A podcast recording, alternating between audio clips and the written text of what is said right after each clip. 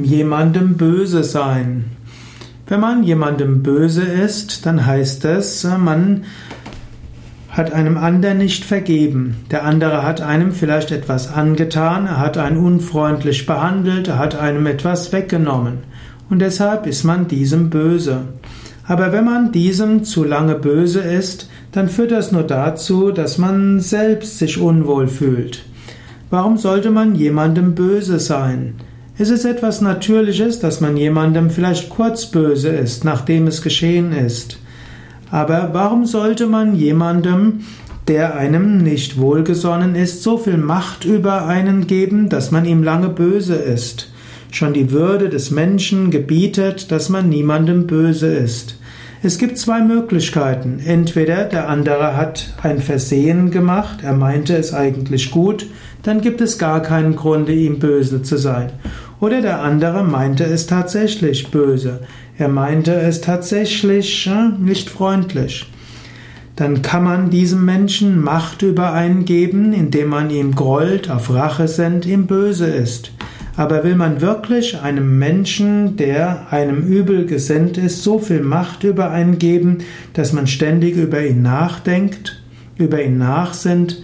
Viel klüger ist es, den Menschen zu vergeben oder das den Menschen dem Karma anzuvertrauen. Yogis gehen davon aus, es gibt Karma, das Gesetz von Ursache und Wirkung. Und wenn der Mensch wirklich aus üblem Antrieb dir Böses angetan hat, dann wird sein Karma die Sache wieder regeln. Du brauchst niemandem böse zu sein. Jesus hat sogar so gesagt, es muss ja Übles kommen, aber weh dem, durch den es geschieht. Wir müssen unser Karma ernten, auch schwieriges Karma. Aber der, der es uns bewusst zufügt, der schafft sich selbst neues Karma.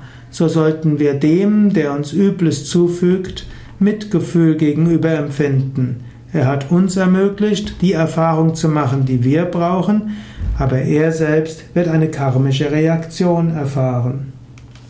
Sei daher niemandem böse. Im Grunde genommen gibt es ein Selbst.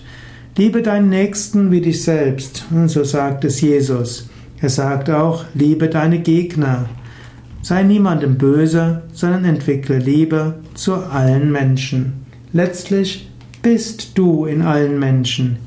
Vedanta sagt, es gibt ein Selbst in allen Wesen und du bist dieses Selbst. Du bist eins mit der Weltenseele und diese Weltenseele manifestiert sich als jeder Einzelne. Wem solltest du böse sein? Dir selbst in einem anderen Körper?